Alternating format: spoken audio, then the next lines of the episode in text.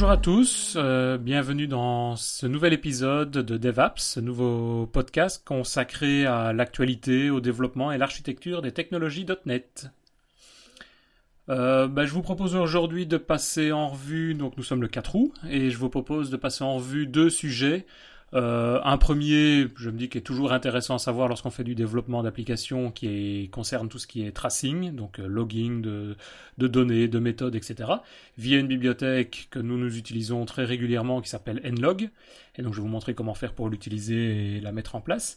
Et puis dans la deuxième partie, d'ici quelques minutes, nous passerons à, bah, à la nouvelle rubrique que j'ai instaurée depuis le dernier podcast, c'est-à-dire la rubrique consacrée aux actualités dans lequel il y a des actualités assez chargées depuis la dernière fois, puisque Visual Studio 2015 est sorti officiellement, et donc toute une série de nouvelles applications, de nouveaux produits, de nouveautés sont, déjà disponibles, et donc je vous propose d'en parler euh, d'ici quelques minutes à ce sujet.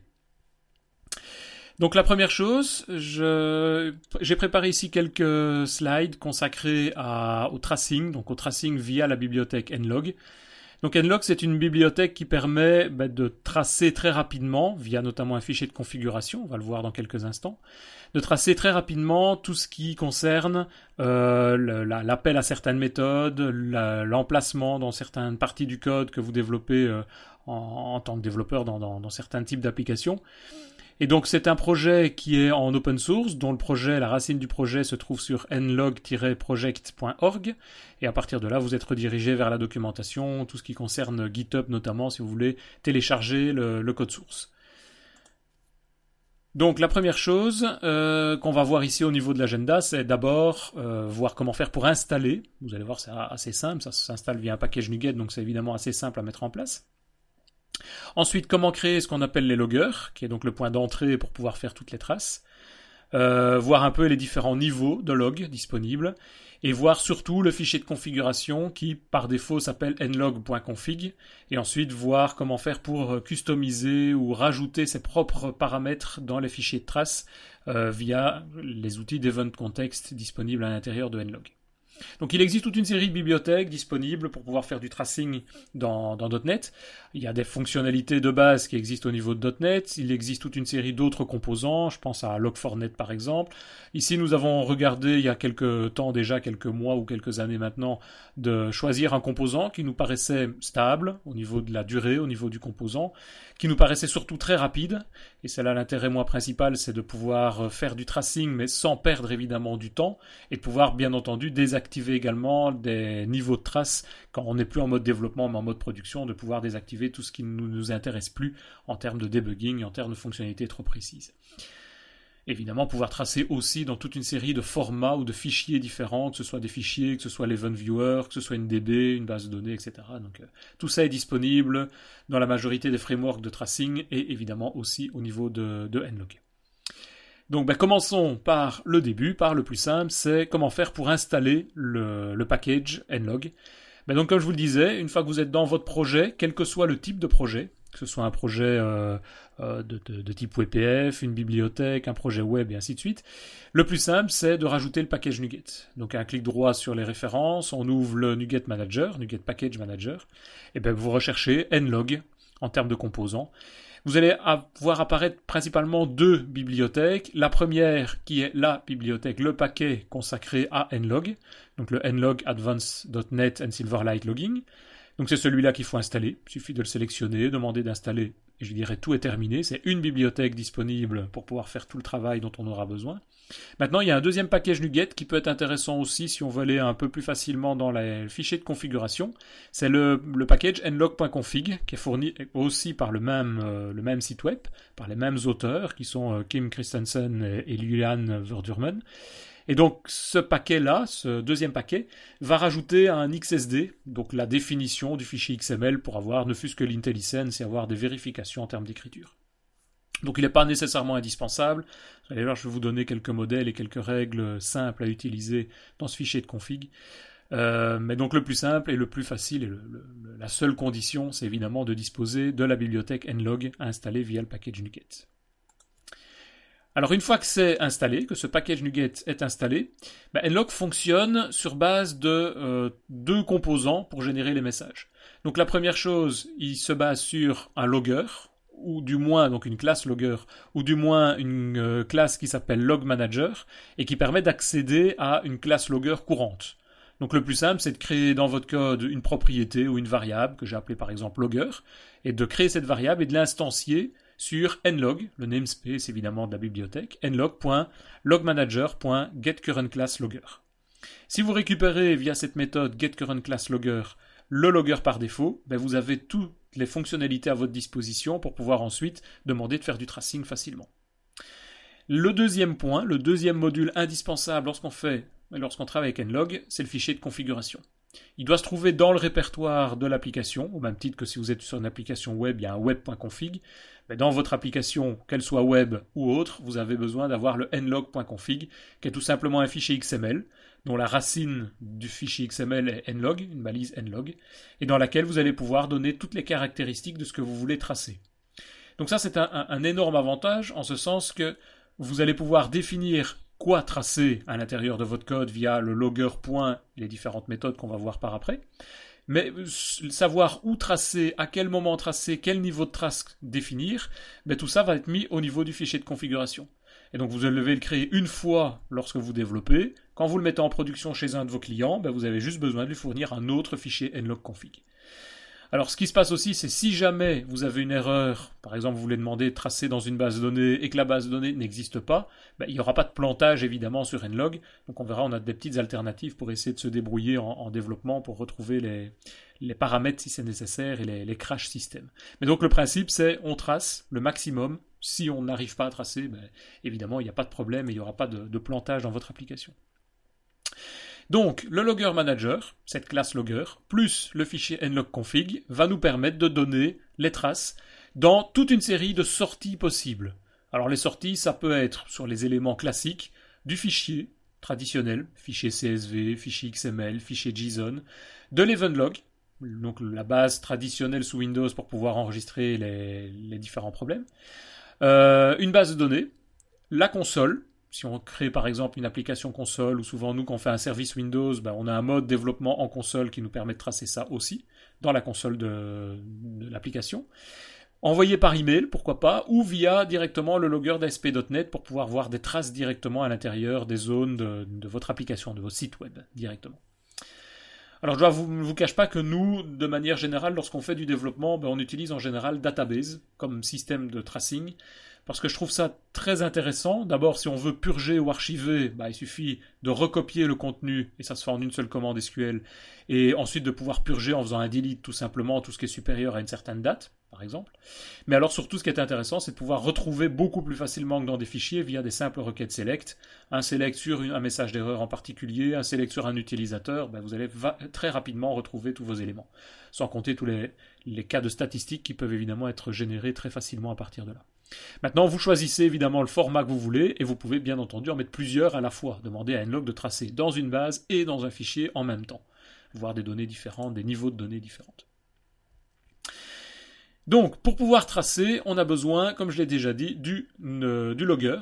Et donc, en général, ce qu'on va faire dans une classe de, gestion, on va créer par exemple un logger statique, une classe logger, euh, enfin une variable logger qui, est de type logger. Euh, en utilisant le log, manager fourni par le namespace euh, nlog, donc logmanager.getCurrentClassLogger. Une fois qu'on a récupéré cette variable logger, on va pouvoir appeler toutes les méthodes. Alors, ce que nous dit nlog, c'est que parce que les loggers sont très safe, ben vous pouvez sans problème créer le logger une seule fois, par exemple de manière statique, et le conserver dans cette variable pour pouvoir l'utiliser dans toute votre application. Donc il y a vraiment un, traitement très safe à ce niveau-là. Il n'y aura pas de plantage ou de problème multithreading si vous avez des applications de type web par exemple qui doivent accéder en même temps au logger. Ensuite, la deuxième chose à savoir, c'est quels sont les niveaux de traces possibles.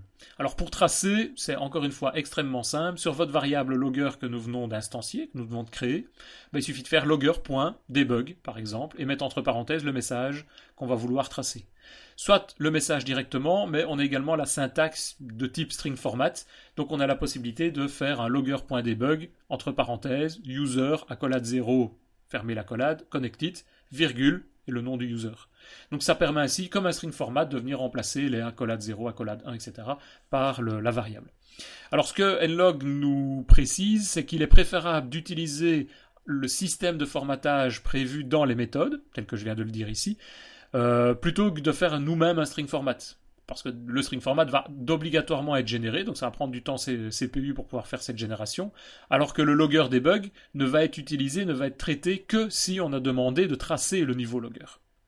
Et donc pour revenir au niveau de log possible, ben on a euh, six niveaux de log du plus bas, qui est donc, c'est-à-dire je trace un maximum d'informations, le journal très détaillé, c'est la méthode trace et le niveau trace par exemple, on va faire logger.trace, entre parenthèses le message, et là on va par convention tracer vraiment toutes les informations du développeur, donc de manière très très détaillée dans le système. Donc c'est en général un niveau qui est utilisé et activé uniquement pendant le développement, et puis une fois que le développeur a terminé ou qu'on passe dans une phase de testing, on enlève ces traces, sinon ça devient évidemment euh, insupportable, il y en a beaucoup trop. Le deuxième niveau, c'est le niveau debug, où là, ben, on va avoir des informations de type debugage. Donc c'est un peu moins détaillé, mais en général, c'est également désactivé dans un environnement de production. On peut le laisser en test, mais pas, pas, plus loin, je veux dire. Puis il y a le niveau info, là on a des messages d'information. Le niveau warn, donc ça ce sont des warnings, donc on fait comme les autres logger.warn entre parenthèses le message. Et là, ce sont des messages d'avertissement, donc c'est en général pour des questions non critiques qui peuvent être récupérées, qui sont des échecs temporaires, etc. Donc quand c'est je vais dire, une, pas une demi-erreur, mais une erreur qui est possible de corriger ou qui va se corriger par le système, on les indique de manière warn. On a ensuite tout ce qui est erreur, error, donc message d'erreur, donc la plupart du temps sont des exceptions qu'on va renvoyer au, système. Euh, et le dernier, c'est fatal, où là, ce sont des erreurs graves qui font carrément planter le système et qui, qui empêchent l'application de fonctionner. Donc on a six niveaux possibles, six niveaux de granularité possibles dans l'utilisation du logger. Euh, en règle générale, nous, ce qu'on utilise au niveau de nos développements, euh, c'est principalement le niveau debug, info et error. Donc en pratique, par exemple, moi souvent ce que je fais, c'est je crée une interface e-logger je crée donc ma propre classe logger dans laquelle je viens définir trois méthodes, debug, info, error, qui vont elles appeler le logger.debug, le logger.info, le logger.error de nlog. Ça permet ainsi de faire un peu une dissociation entre les deux et ça permet de simplifier surtout le développeur à ne pas utiliser six niveaux, donc c'est-à-dire debug pour tout ce qui est propre au développement, info pour tout ce qui est message d'information intéressant à maîtriser lorsqu'on veut tracer, et erreur bah, quand il y a une exception, une erreur qui s'enclenche dans le système. Donc vous êtes évidemment libre de travailler de la manière dont vous voulez, mais voilà un peu euh, l'expérience avec laquelle nous on, travaille sur nos développements. Dernier point, c'est le fichier de configuration. Alors ce fichier se fait en général une fois, du moins on a un modèle unique, et puis après on fait un copier-coller et on adapte un petit peu. Alors qu'est-ce qu'il faut savoir? Bah, Déjà il doit s'appeler nlog.config. Alors il y a moyen de tout changer, hein, tout adapter au niveau de la bibliothèque nlog, mais par défaut c'est ce principe-là. Et qu'est-ce qu'on vient placer dans ce fichier nlog.config ben, Une racine, une balise nlog, avec différents arguments pour définir les namespaces, je vais revenir dessus. Et ensuite, une première balise qui est la balise target, qui donne les destinations vers quoi on va vouloir euh, tracer. Donc par exemple, on peut faire un tracing vers l'output Windows, Windows de Visual Studio donc de rajouter des traces ben, dans la console de Visual Studio elle-même. Et donc on a des targets fournis par nlog, et dans ce cas-ci, on a target name égal, par exemple, debugger, un nom qu'on peut lui appliquer, xsi 2. type égale debugger. Donc ce type debugger est reconnu par nlog pour pouvoir être envoyé sur le message, euh, sur la fenêtre euh, traditionnelle de Visual Studio, si elle existe évidemment. Et puis on peut mettre un paramètre layout pour donner la manière de représenter le message dans la fenêtre, dans ce cas-ci dans la fenêtre de Visual Studio. Donc par exemple, moi je peux mettre 4 euh, astérix, nlog, 2 points, et je mets tous les paramètres entre euh, dièse, accolade.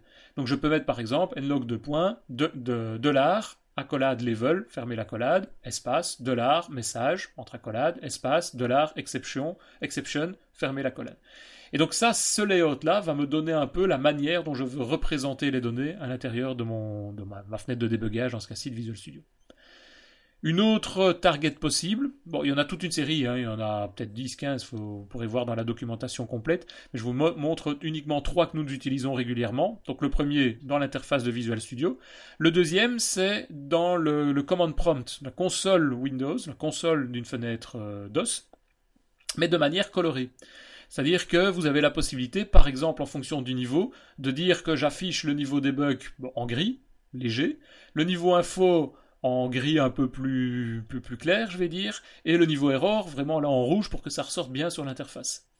Et donc dans ce cadre-là, même principe, on a une balise target, on lui donne un nom, par exemple ici je l'ai appelé euh, colored console, donc c'est un attribut name égale colored console, puis je lui donne le type, donc xsi2.type égale colored console, même principe, donc ça c'est encore une fois la, balise utilisée, le mot-clé reconnu par nlog, et toujours le même principe du layout, layout égale $level, entre accolades, espace, dollar, ouvrez la collade, message, fermez la collade, dollar, exception, etc.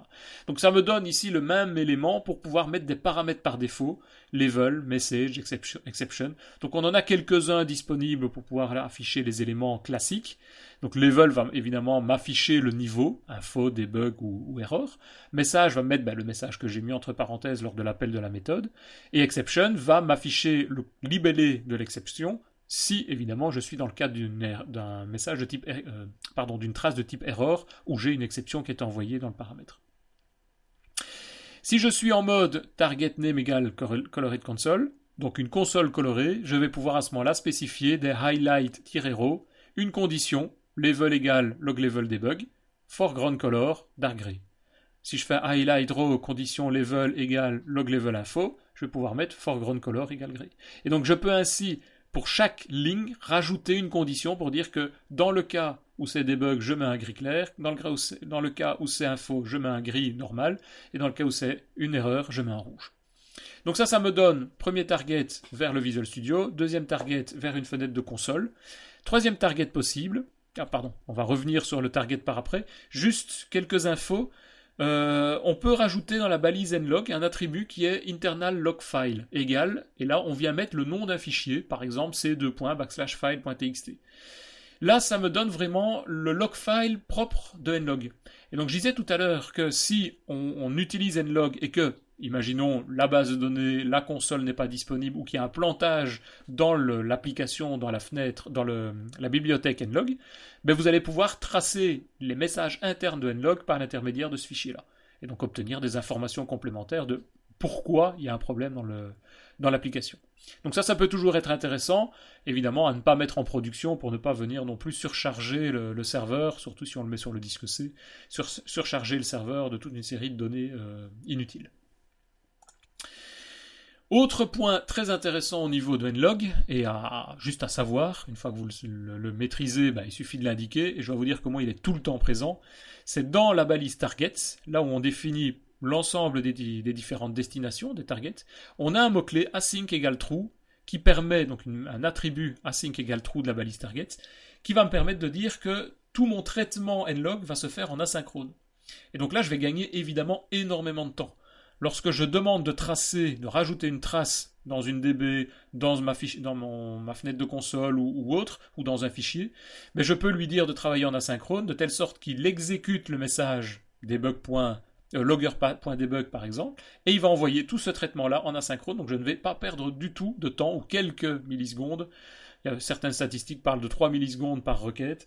Euh, juste perdu pour pouvoir faire ce traitement euh, vers la bibliothèque nlog et pour faire le traitement en, distinct, en séparé. Et puis donc ensuite on a les balises target pour pouvoir définir le target type debugger ou le target type colored console disponible. Ensuite, en dessous de cette balise target qui me définit l'ensemble des destinations possibles, donc dans nlog, j'ai une première rubrique targets dans la balise nlog, première rubrique targets. Deuxième rubrique qui est rules. Donc une balise, rules, qui elle va contenir des sous-balises logger, name égale le nom éventuellement d'un namespace sur lequel on va vouloir tracer. Donc par défaut, en général, on met name égale astérix. Donc on aura donc une balise logger, name égale astérix, espace, min level égale, et là on met le niveau minimum qu'on va vouloir tracer. Style info. Donc je vais tracer info error, mais je ne vais pas tracer debug. Et dans ce cas-là, je vais pouvoir lui dire qu'est-ce que je veux faire avec ça? Write2, dernier paramètre, write2 égale, et on donne le nom du target qu'on a défini un peu plus haut. Donc par exemple, write2 égale database, write2 égale debugger, write2 égale colored console, qui sont les trois, en général, trois rubriques target que j'utilise moi dans mes fichiers de, configuration d'Enlog. Donc il suffit de créer ainsi, dans ce cas-ci, trois règles. Logger, name égale astérix, min level, info, write2, database Deuxième, logger name égale astérix, min level égale info, write2 égale debugger. Et dernier par exemple, logger name égale astérix, min level égale debug, pour, tracer à ce moment-là vraiment tout. Euh, write2 égale colored console. Donc vous pouvez ainsi adapter, même sur l'environnement de production de votre client, vous pouvez lui dire de ou ne rien tracer, il suffit d'enlever la règle, et donc vous pouvez laisser les targets, mais elles ne seront pas utilisées. Donc il suffit d'enlever la règle, il n'y aura rien d'enregistrer sur la base de données ou la console de debug du client, ou alors augmenter le niveau et demander de n'afficher ou de tracer que les erreurs, ou que les erreurs et les infos par exemple. Et l'avantage, c'est qu'en production, si vous arrivez qu'il y a réellement un problème, ben, libre à vous de changer temporairement et de repasser en min-level debug, et ce qui permet ainsi directement d'avoir des informations supplémentaires, même sur le serveur de production, sans devoir du tout évidemment recompiler l'application ou remodifier des paramètres. Dernier paramètre possible au niveau target, j'en ai déjà parlé, celui que moi je préfère, c'est de faire un target vers la base de données. Et donc on fait un target name égale database, et puis on donne tous les paramètres de connexion à la DB. Donc évidemment un XSI 2.type égale database, et puis on donne DB provider MSSQL pour dire que c'est une base de données SQL Server, DB host, et on donne l'emplacement de la base de données, local ou dans Azure, DB database, on donne le nom de la DB, DB username égale le login, DB password, le mot de passe, et command text, dernier paramètre, dernier attribut de target, de command text qui me permet de donner la requête à utiliser, la requête SQL à utiliser pour pouvoir, qui sera exécutée lorsque je vais rajouter une trace. Donc typiquement, insert into ma table, log table par exemple, entre parenthèses, created date, log, log level, message, et puis je mets value égale arrobas created, arrobas log level, arrobas message, et ces paramètres classique SQL Server, created, loglevel et message sont définis juste en dessous. À l'intérieur de la balise target, on va définir inférieur parameters name égal, created, layout, même principe, égal, et là je peux mettre dollar, date, deux points, et je peux donner un format de la date, date courante à laquelle la trace a été envoyée. Log level, ben, je peux mettre le layout égal, et je mets dollar entre euh, accolade level. Je peux même mettre stack, donc euh, je peux mettre l'emplacement de la pile pour savoir quelle est la méthode et quels sont les, le, call stack qui a été utilisé, qui a été répertorié au moment de l'enclenchement de cette euh, méthode. Et donc je peux mettre là un dollar call site entre accolades. Le message, j'en ai déjà parlé, dollar message, et exception, je peux mettre un dollar exception, deux points, par exemple, format égale toString pour envoyer uniquement le contenu string, donc la, méthode toString associée à cette exception. Et donc ça me donne ainsi 5 colonnes, 4 colonnes en fonction des, choix que je veux mettre dans ma DB, et je peux donc enregistrer vraiment dans ma base de données toutes les informations nécessaires à mon tracing. Dernier petit point, il arrive fréquemment, typiquement nous le cas, c'est lorsqu'on veut mettre le nom d'un utilisateur, un username, qu'on veut enregistrer, tracer quel est l'utilisateur logique, je vais dire, l'utilisateur de l'application qui a enclenché et qui a exécuté cette trace, pour pouvoir évidemment resuivre le parcours de, l'utilisateur en question. Euh, ben, on peut définir ses propres propriétés custom, ses propres propriétés personnalisées à l'intérieur de nlog. Donc le principe est toujours le même, je crée un objet logger, logger log égale logmanager.getCurrentClassLogger, comme avant, le même principe.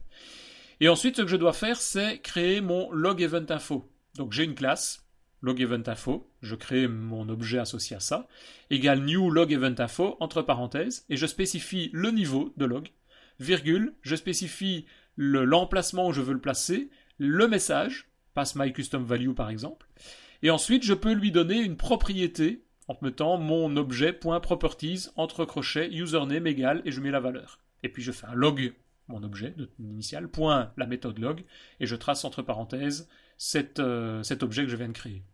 Et donc ça permet ainsi, dans mes différents fichiers de configuration, de disposer d'un nouveau paramètre, arrobas username, euh, pardon, event-context de point item égale username, ça c'est la syntaxe utilisée dans nlog, donc dollar, entre accolades, event-context de point item égale le nom de mon paramètre username que je viens de créer. Et ce paramètre-là, l'utiliser dans les ben je peux l'appliquer soit dans ma console, soit dans un champ de ma DB, et je peux récupérer très facilement ce paramètre. Donc c'est pour ça que je disais tout à l'heure aussi, en général, moi ce que je fais, c'est une interface e-logger avec une classe logger qui implémente les trois méthodes error, info, debug, et dans laquelle je peux à ce moment-là éventuellement venir ajouter des paramètres personnalisés en fonction des projets. Si j'ai un projet web, je vais pouvoir venir une seule fois venir définir cet utilisateur. Si j'ai un projet Windows, je vais pouvoir le définir à l'entrée de l'application par exemple, et pas devoir l'envoyer en permanence dans le message, ce qui serait une autre manière, mais de l'envoyer en permanence dans le message, euh, dans le message et tracing.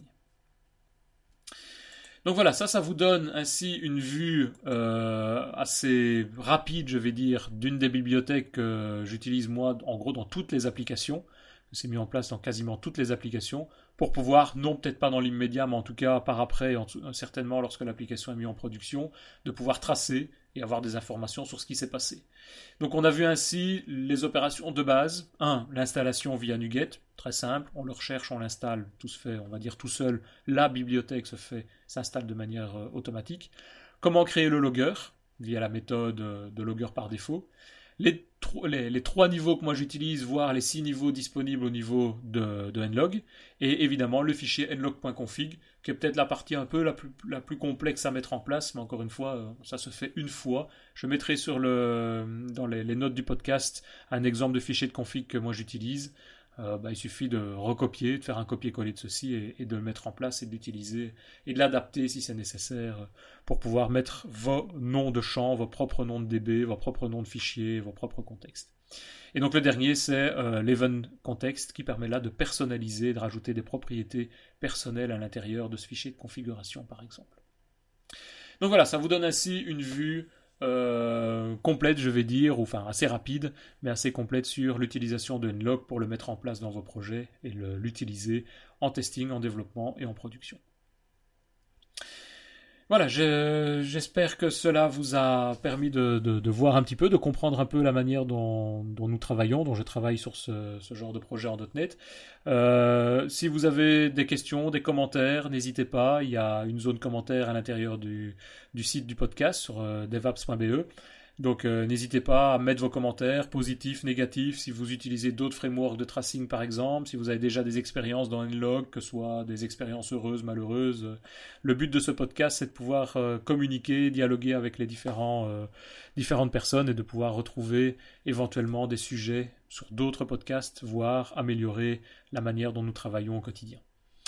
Je vous remercie et donc je vous propose de passer dans quelques instants à la suite, la deuxième partie de ce podcast du jour, donc sur les quelques actualités qui se sont passées dans les 15 derniers jours euh, au niveau des, développements, de l'architecture, dans le monde, dans notre monde .NET dans lequel nous travaillons euh, au quotidien, en tout cas pour ma part, et je pense que pour vous aussi. A tout de suite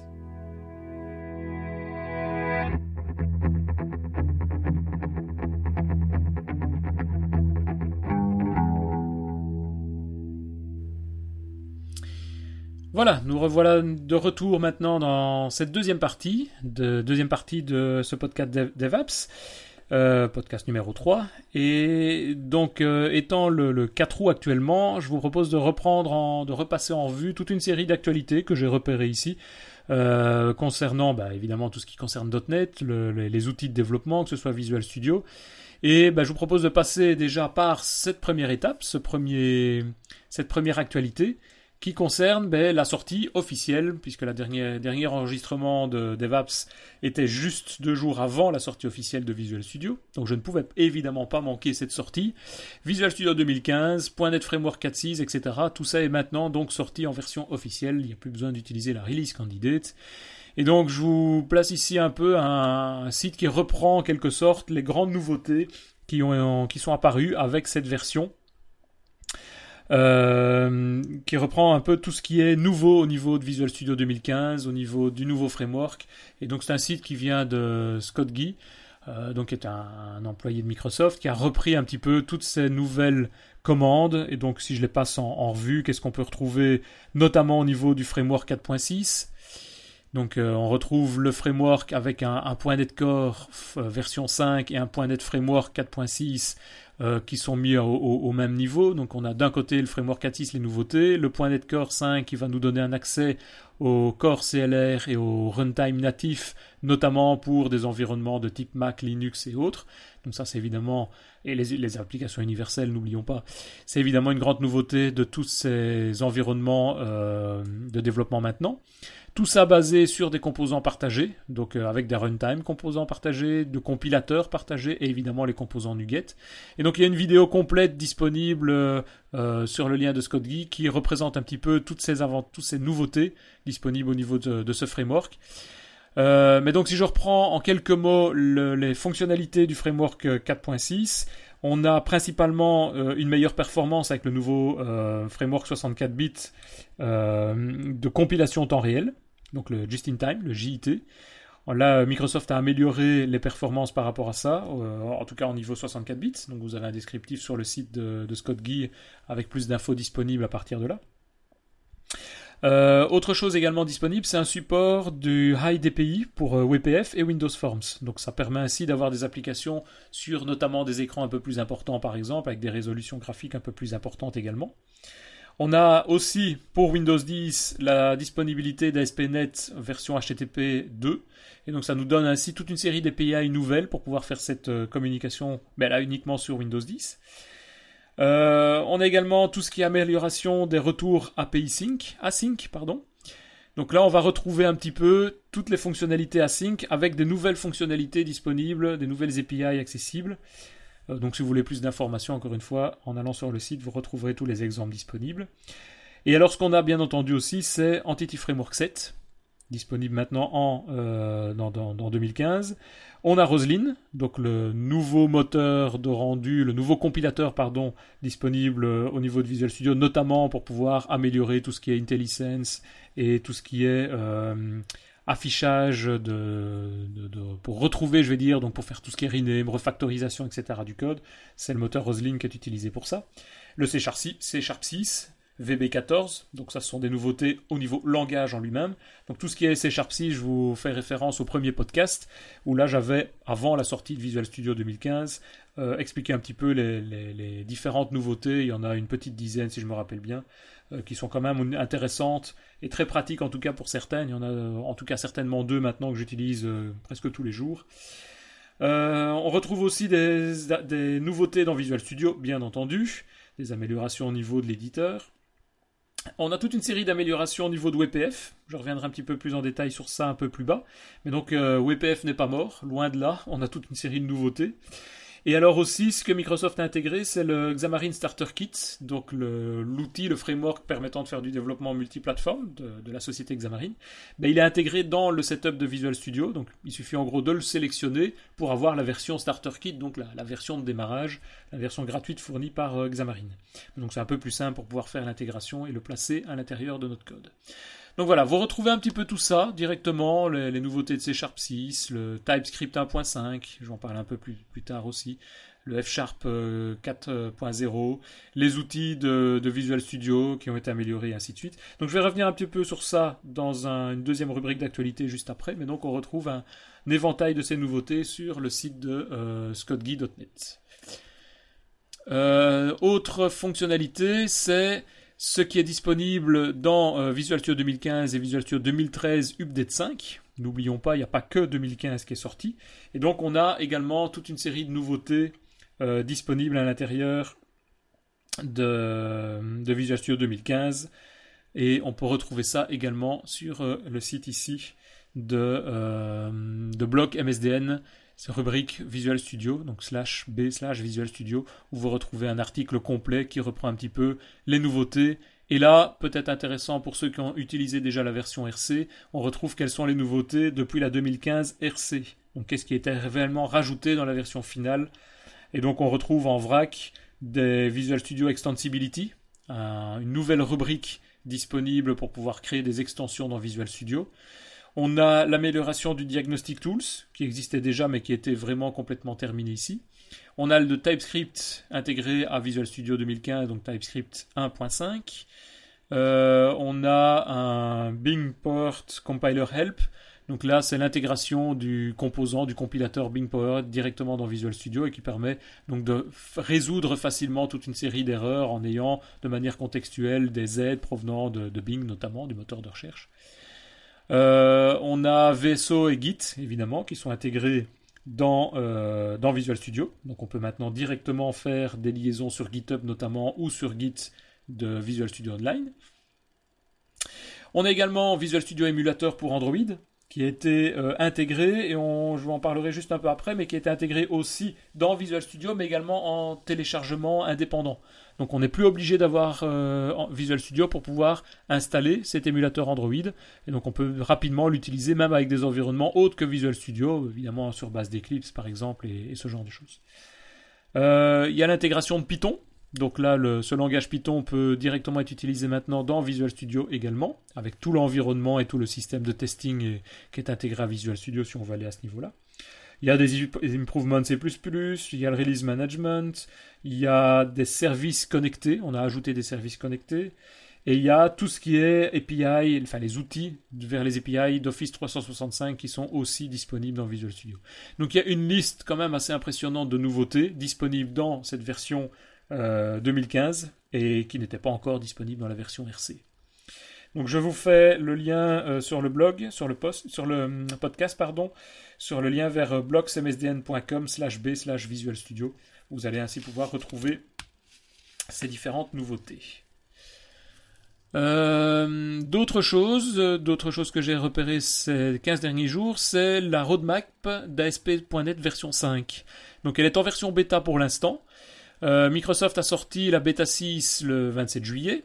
Et ce qui est prévu sur le site euh, github.com/aspnet, donc le site officiel euh, du développement ASP.NET, on retrouve que Microsoft a prévu le 27 août prochain la sortie de la bêta numéro 7, le 21 septembre la bêta 8 et puis ensuite on se retrouve fin d'année avec la release candidate 1 en novembre 2015 et on a maintenant la nouveauté, c'est la version 1.0 de ASP.NET version 5 sera disponible pour le premier trimestre 2016.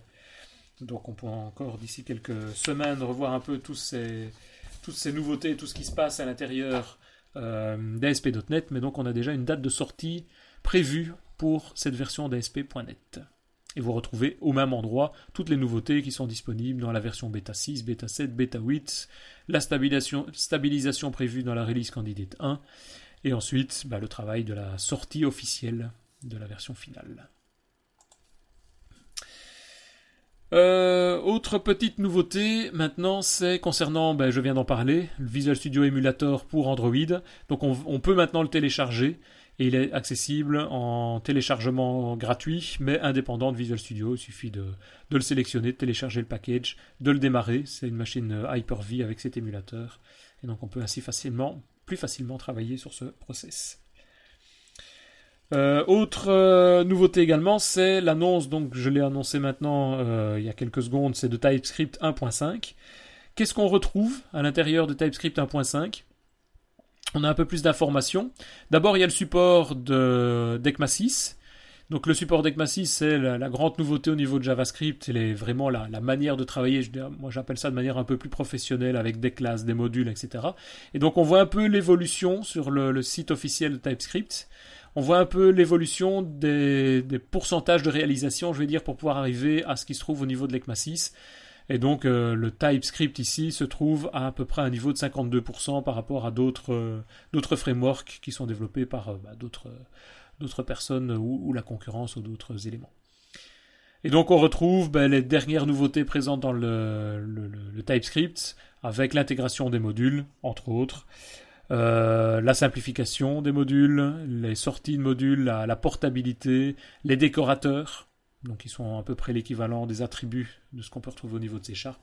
Et donc on peut remettre tout ça en place directement et faire évoluer vos projets vers TypeScript 1.5, qui est donc, je vous le rappelle, déjà disponible dans Visual Studio 2015. Euh, une petite news en passant, très rapide, c'est euh, j'ai reçu d'un bah, ici pour d'un collègue euh, un lien vers un PowerPoint qui permet de montrer, donc ça fait référence peut-être au dernier podcast, le, DevApps numéro 2, où là j'avais fait toute une présentation de Scrum, d'Agile, etc. Et donc là il y a une présentation, enfin un slide share euh, qui représente un petit peu comment faire pour créer ces user stories et quelle est la manière la plus productive pour pouvoir définir ces user stories. Donc c'est une présentation, ici je vous montre de 122 slides, donc assez longue mais assez complète justement dans cette manière de faire la, définition des user stories, donc assez intéressante. Donc je me disais, c'est pas réellement une news à proprement parler, mais c'est un petit message au passage par rapport à ces user stories et par rapport au dernier podcast. Alors, on a également d'autres informations concernant dans l'application Lifestyle Management. Euh, Microsoft a rajouté un tools dans 2015, dans Visual Studio 2015, qui est, enfin, qui est disponible en téléchargement pour Visual Studio 2015, plus exactement, qui est le Code Metric Power Tools. Et donc ça, c'est un petit outil qui est un utilitaire en général en ligne de commande qui permet de calculer les métriques du code. Donc tout ce qui est indice de maintenabilité, couplage de, classe, complexité cyclométrique, euh, ligne de code, le nombre de lignes de code, la profondeur d'héritage. Donc ce qu'on peut retrouver de manière individuelle dans Visual Studio avec les environnements euh, d'architecte, la version d'architecture de Visual Studio, mais on peut la retrouver également maintenant aussi en ligne de commande. Et donc l'intérêt c'est qu'on peut l'intégrer dans, euh, dans ALM, dans les modules de build automatique pour renvoyer des informations aux développeurs si on, fait des excès, je vais dire, ou si le développeur fait des excès dans l'aspect clarté au niveau de son code. Donc ça peut être intéressant de venir faire cette intégration de ce petit outil, CodeMetric Power Tools. Donc là, je vous mettrai le lien également, toujours sur le site msdn.com, donc blogs.msdn.com slash b slash Visual Studio ALM, où là on retrouve un petit peu cet outil, la description de l'outil et comment faire pour le télécharger. Euh, une autre news, et là c'est une vidéo euh, que je trouvais personnellement très intéressante. C'est une vidéo qui est passée le jour de la sortie officielle de VS 2015. Euh, si vous avez regardé la, keynote en live, ben vous aviez d'abord la première partie, la keynote, qui durait, je sais plus, une heure, une heure et demie à peu près. Et ensuite, vous, il y avait toute une série de vidéos complémentaires sur comment travailler, comment développer des, des sites web, comment développer une apps. Et on a toute une série d'intervenants qui sont passés euh, sur, le, sur les vidéos. Et donc, dans des petites séances de, quelques minutes, d'une quinzaine de minutes à peu près, on a la manière de pouvoir représenter les applications. Donc, euh, par exemple, ici, j'ai sélectionné une vidéo qui est le In the Code Building the Website in the Cloud, où là, on vous explique comment faire pour développer un site web avec le cloud, donc en base de technologie Azure, euh, l'architecture des applications, Entity Framework Set, l'optimisation des sites web. Euh, l'aspect responsive UI, euh, donc tout ce qui est responsive design par exemple. Et l'intérêt principal, c'est que c'est pas fait par n'importe qui, c'est en gros fait quasiment que par des programmes managers de Microsoft qui se sont amusés cette journée-là. Donc ils ont été en gros, si je résume, euh, intégrés dans une équipe de, développeurs, de designers pendant deux jours, où on leur a soumis un, sujet, un développement à devoir réaliser en début de projet, et au bout de deux ou trois jours, bah, ils devaient terminer le projet, et donc ils devaient mettre tout en place, que ce soit le design, l'architecture, la base de données, etc. Et donc c'est assez amusant à regarder, ça dure que quelques minutes et ça vous montre un petit peu comment Microsoft prévoit ou comment Microsoft développe ce genre d'application dans, dans ses bureaux. Et donc on retrouve par exemple ici euh, Dan Fernandez qui est le principal euh, project manager de Visual Studio Tools pour Azure. Vous avez Brady Gaster qui est le programme manager aussi de Visual Studio Web Tools Extension chez Microsoft. Et le dernier, qui est, dernière personne qui est intervenue dans cette vidéo aussi, qui est euh, Jeffrey Fritz, qui est lui le programme manager d'ASP.NET et d'Azure, euh, de l'expérience d'Azure. Et donc euh, actuellement, lui travaille aussi sur l'équipe avec l'équipe Nuget. Et donc vous avez ainsi toute une série d'informations sur la manière de représenter, de développer les applications, de, voir ces applications et ainsi de suite. Donc c'est franchement très intéressant, ça ne dure encore une fois que quelques minutes, mais ça donne quand même pas mal de contenu et pas mal d'idées sur la manière de développer ou de s'amuser dans les développements. Et dernière petite news pour aujourd'hui, c'est euh, une sortie d'il y a quelques jours, le 22 juillet. Euh, Microsoft a annoncé sur le site euh, msdn.com/powerbi la sortie dans l'environnement Power BI de l'interconnexion entre le Power BI disponible dans Azure et Visual Studio Online. Et donc de pouvoir ainsi monitorer ou explorer tout l'environnement de développement intégré à Visual Studio Online, notamment tout ce qui est work items, et de les intégrer dans Power BI. Donc il faut évidemment avoir un compte Power BI pour ça. Mais donc ça vous permet très facilement de récupérer toutes vos tâches, tous vos, bugs, tous vos suivis par personne, par utilisateur et ainsi de suite, et de pouvoir montrer l'ensemble des bugs qui ont été euh, résolus, assignés par priorité, par sévérité, par développeur, par catégorie, etc. Donc de suivre tout ça à l'intérieur de Power BI et de pouvoir suivre, donc en, quasiment en temps réel, si je peux dire, euh, via Power BI, de pouvoir suivre euh, l'entièreté de votre projet. Donc à destination probablement plutôt des responsables de projet, des PM de, votre société, mais ça peut être quand même assez intéressant, assez facile à mettre en place, il suffit de le connecter apparemment. Je dois dire que je ne l'ai pas testé, mais euh, d'après le site, il suffit de le connecter et de pouvoir ensuite récupérer les différentes valeurs et de créer vos différents diagrammes Power BI très rapidement dans le système. Donc voilà, ça vous donne ainsi une vue de euh, tout ce que j'ai pu repérer en termes de news. Même principe que pour la première partie du podcast. Si vous avez ici également toute une série d'informations, d'actualités utiles que vous trouvez intéressantes de partager, n'hésitez pas, contactez-moi, envoyez un commentaire sur, le, sur les commentaires du, DevApps. Euh, ou vous pouvez, sur euh, cette vision, ce podcast, vous pouvez à ce moment-là m'envoyer toutes vos infos. Ça permettra de les intégrer dans le podcast suivant, soit de venir directement le présenter vous-même. Donc on pourra euh, intervenir sur tout ça et de pouvoir améliorer ce moyen de communication sur l'environnement de développement, l'architecture et les outils de développement intégrés à, Microsoft.NET, à Visual Studio, à TypeScript, donc à tout l'environnement développeur que nous utilisons très fréquemment. Voilà, je vous remercie beaucoup. Je pense que j'ai été quand même assez long encore aujourd'hui. Donc, euh, je vous remercie. J'espère vous revoir pour un prochain podcast. Et encore une fois, n'hésitez pas, euh, un like sur le, sur le site web, un commentaire, une petite info qui me parvient. Ça permet en tout cas de faire évoluer le podcast et de l'améliorer au fur et à mesure. Ou de suivre vos commentaires. C'est quelque chose que vous trouvez un peu ennuyant dans le système. Merci bien. À bientôt. À d'ici 15 jours. Au revoir.